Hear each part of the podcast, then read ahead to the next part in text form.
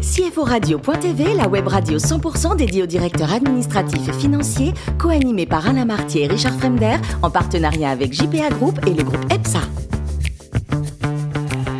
Bonjour à toutes et à tous, bienvenue à bord de CFO Radio.tv. Vous êtes 11 000 DAF et dirigeants d'entreprise abonnés à nos podcasts. Nous vous remercions d'être toujours plus nombreux et nombreuses à nous écouter chaque semaine. Bien sûr, vous le savez, vous pouvez réagir sur nos réseaux sociaux et notre compte Twitter CFO Radio-du-bas TV. À mes côtés aujourd'hui pour co-animer cette émission, Jean-Philippe Boringer, directeur général du groupe JPA présent dans 80 pays. Bonjour Jean-Philippe. Bonjour Richard. Et Antoine de Vulpilière, Sales Manager chez EPSA. Bonjour Antoine. Bonjour. Bonjour à tous les deux. Alors aujourd'hui, nous recevons Mélanie Diprima, directrice financière de DFM. Bonjour Mélanie. Bonjour.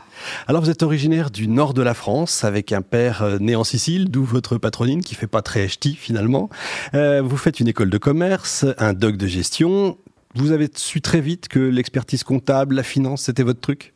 Euh, oui, dès, euh, dès en fait à la sortie, euh, à la sortie du bac, j'ai voulu me lancer dans des, dans des études d'économie. j'ai fait une prépa, une prépa aux écoles de commerce et je m'étais dit, on ne sait jamais, je fais un DUG éco-gestion en plus, ce qui finalement était pas plus mal parce que m'a mis tout de suite dans les matières un peu d'économie et donc j'ai fait de la compta très très vite et puis ça m'a beaucoup aidé. beaucoup ça m'a beaucoup aidé et puis j'ai trouvé ma voie et j'ai choisi mon école de commerce en fonction de ça. Et euh, ensuite, dans mon école de commerce, euh, j'ai préparé les UV euh, d'expertise comptable et voilà. Excellent. On dit toujours qu'il n'y a pas beaucoup ou pas assez de femmes dans cette filière. Vous, vous constatez, vous êtes d'accord avec ça? C'est vrai qu'on est, on est, moins représenté. on est moins représenté, mais je pense que ça a tendance à changer ces dernières années. Bon, espérons. Vous entrez en tout cas dans un cabinet d'expertise comptable et vous y restez, bah vous y restez 12 ans quand même. Euh, J'imagine que vous avez fait plusieurs postes. Oui, oui, j'y suis restée euh, 12 ans. J'ai évolué à l'intérieur du cabinet. Euh, le cabinet a grossi aussi. J'ai commencé en faisant euh, de l'audit pendant trois ans et demi. Et puis, je voulais plutôt m'investir auprès du conseil des entreprises. Et donc, du coup, je suis passée en expertise. Et puis, j'ai fait mon petit bonhomme de chemin. Le cabinet a grossi.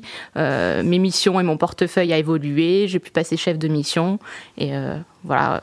Vous aimez le concret, le, le management oui. J'aime le concret, oui. et donc après 12 ans et un client intéressant qui passe comme ça, le groupe DFM, bah, vous le rejoignez. C'était il y a deux ans. C'est quoi le groupe DFM pour ceux qui ne connaissent pas? C'est euh, une entreprise qui accompagne les entreprises dans, leur, dans le choix de leurs solutions et infrastructures euh, IT, télécom, euh, impression, enfin maintenant plus large, euh, gestion documentaire. Euh, et puis, ouais, tout à fait. et puis récemment, depuis 2017, la sécurité électronique. Combien de salariés? Euh, on approche les 250 là. Fabuleux. Jean-Philippe. Alors moi j'ai quelques questions. Comment vous faites pour, euh, sur des métiers même complémentaires mais très différents, pour mesurer euh, la performance et avoir des critères euh, cohérents euh, entre les différents métiers? Ce sont des sociétés différentes, c'est une seule structure C'est, euh, On a plusieurs sociétés, on a un groupe avec euh, bah, une quinzaine de sociétés qu'on tend à réduire parce qu'on fait beaucoup de croissance externe. Donc quand on rachète des entreprises, on ne peut pas les intégrer euh, tout de suite, euh, tout de suite euh, au groupe dans, divers métiers, mais on, est on, fait, on a une offre globale. Euh, on accompagne les entreprises sur notre offre globale et notre quatre métiers. On a des experts sur euh, chaque métier, mais les clients ont un interlocuteur euh, global qui leur permet de, de, transversal. de voilà, qui est transversal. Et, et, donc notre business model, c'est aussi de vendre le matériel et d'accompagner nos clients après sur les contrats de maintenance. donc le business model est assez assez similaire d'une activité à une autre, même si les produits sont différents. Ah oui, donc il n'y a pas de forte disparité dans les rentabilités, dans, dans, dans les dans l'intéressement des managers ou des. Euh... Non. Non, d'accord. Oui, il y a un, un P-plan qui est assez euh, similaire, qui peut différer, mais euh, c'est assez similaire. Et le système de reporting de c'est c'est mensuel, c'est. On a des, des, indicateurs mensuels, on a des indicateurs semestriels. tout dépend, évidemment. on suit le chiffre d'affaires, la rentabilité. Aussi, on a aussi des KPI sur les, les, les délais de réponse à nos clients, puisque le client est au cœur euh, de, notre, euh, de notre stratégie. Euh, donc répondre aux clients dans des délais de plus en plus courts, c'est aussi un, un critère qu'on suit. D'accord. Et euh, la, crise qu'on vient de, enfin, j'espère qu'on qu vient de passer et qui est terminée, euh, vous, euh, vous l'avez vécu comment? J'imagine que sur vos métiers, vous avez dû être très sollicité, non? L'informatique, c'est vrai qu'on a été été sollicité pour toute la partie télétravail, travail à distance, etc. On a aussi une autre petite période où, où on a un peu de flottement. De, ouais, voilà, de flottement.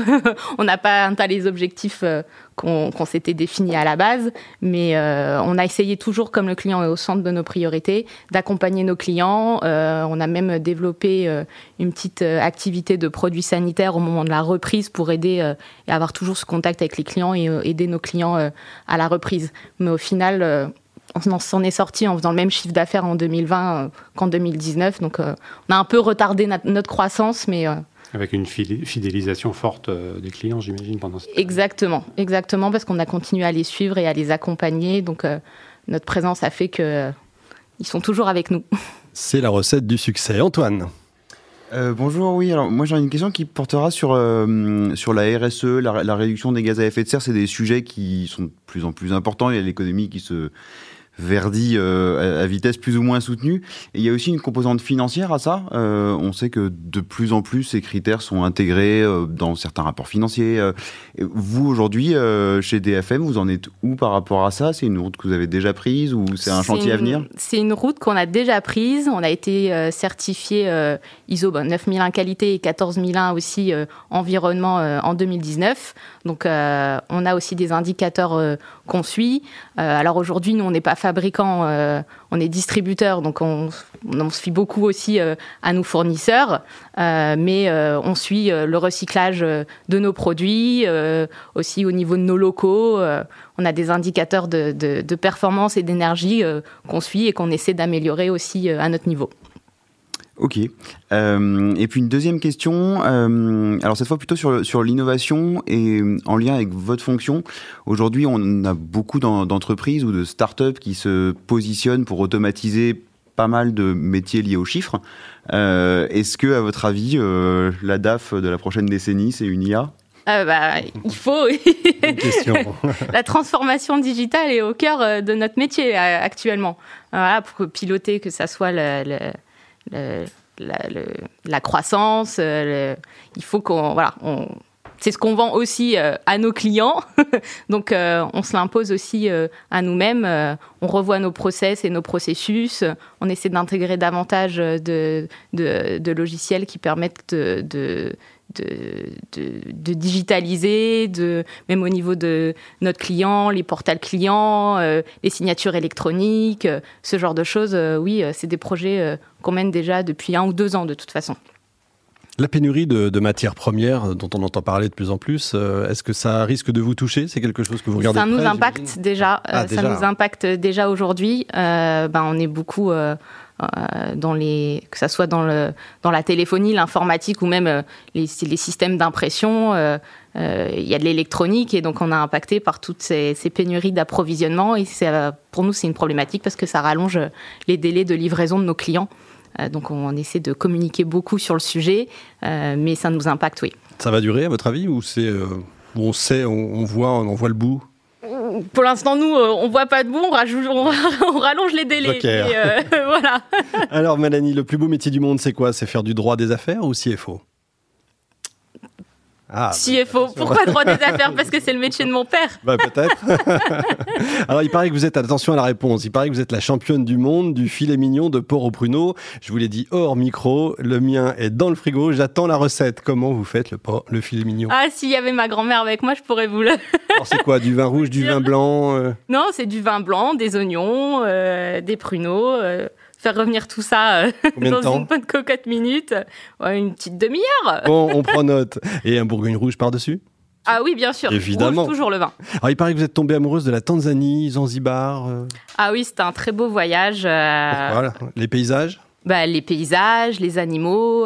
J'ai pu aussi rencontrer la population. donc oui, un dépaysement total, une déconnexion totale par rapport à ce qu'on connaît, au quotidien. Ça, je veux bien croire. Et pour terminer, il paraît que vous êtes euh, très forte en danse moderne, jazz, euh, depuis l'âge de, 6 ans, c'est ça? Oui, j'en fais depuis euh, l'âge de 6 ans. J'ai pas arrêté, j'ai arrêté pendant mes études, mais là je continue depuis 14 ans à refaire de la danse. On va dire que c'est euh, une, une composante artistique et beaucoup plus artistique euh, que mon métier euh, de DAF. Ah, c'est important pour la finance. Merci Mélanie. Merci également à vous Jean-Philippe et Antoine. Fin de ce numéro de CFO Radio.tv.